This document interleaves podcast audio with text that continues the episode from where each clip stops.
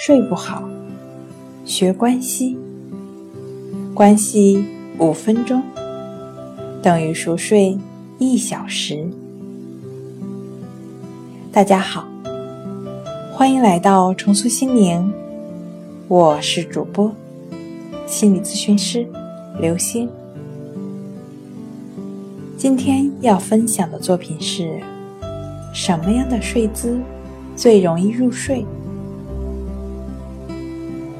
人的睡相可谓千姿百态，尽管如此，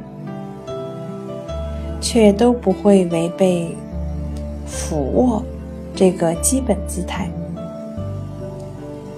各种动物中，只有人会借助被子等遮盖物来维持体温。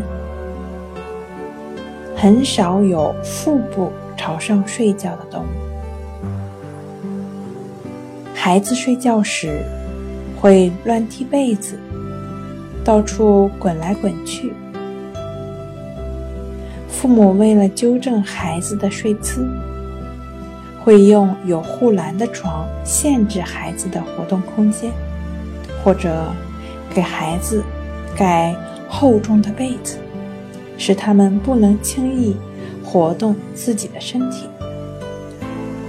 其实，最好的睡姿呢是想怎么睡就怎么睡，只要保证一条：枕头不要太高。睡觉时最需要注意的部位是脖子和腰，只有让。颈椎和脊椎自然弯曲，才能放松肌肉。如果枕头过高，颈椎就不能自然弯曲，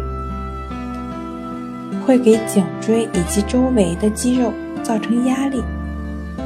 这不仅对颈椎不利，还会影响睡眠的质量。今天跟您分享到这儿。那我们下期节目再见。Thank you.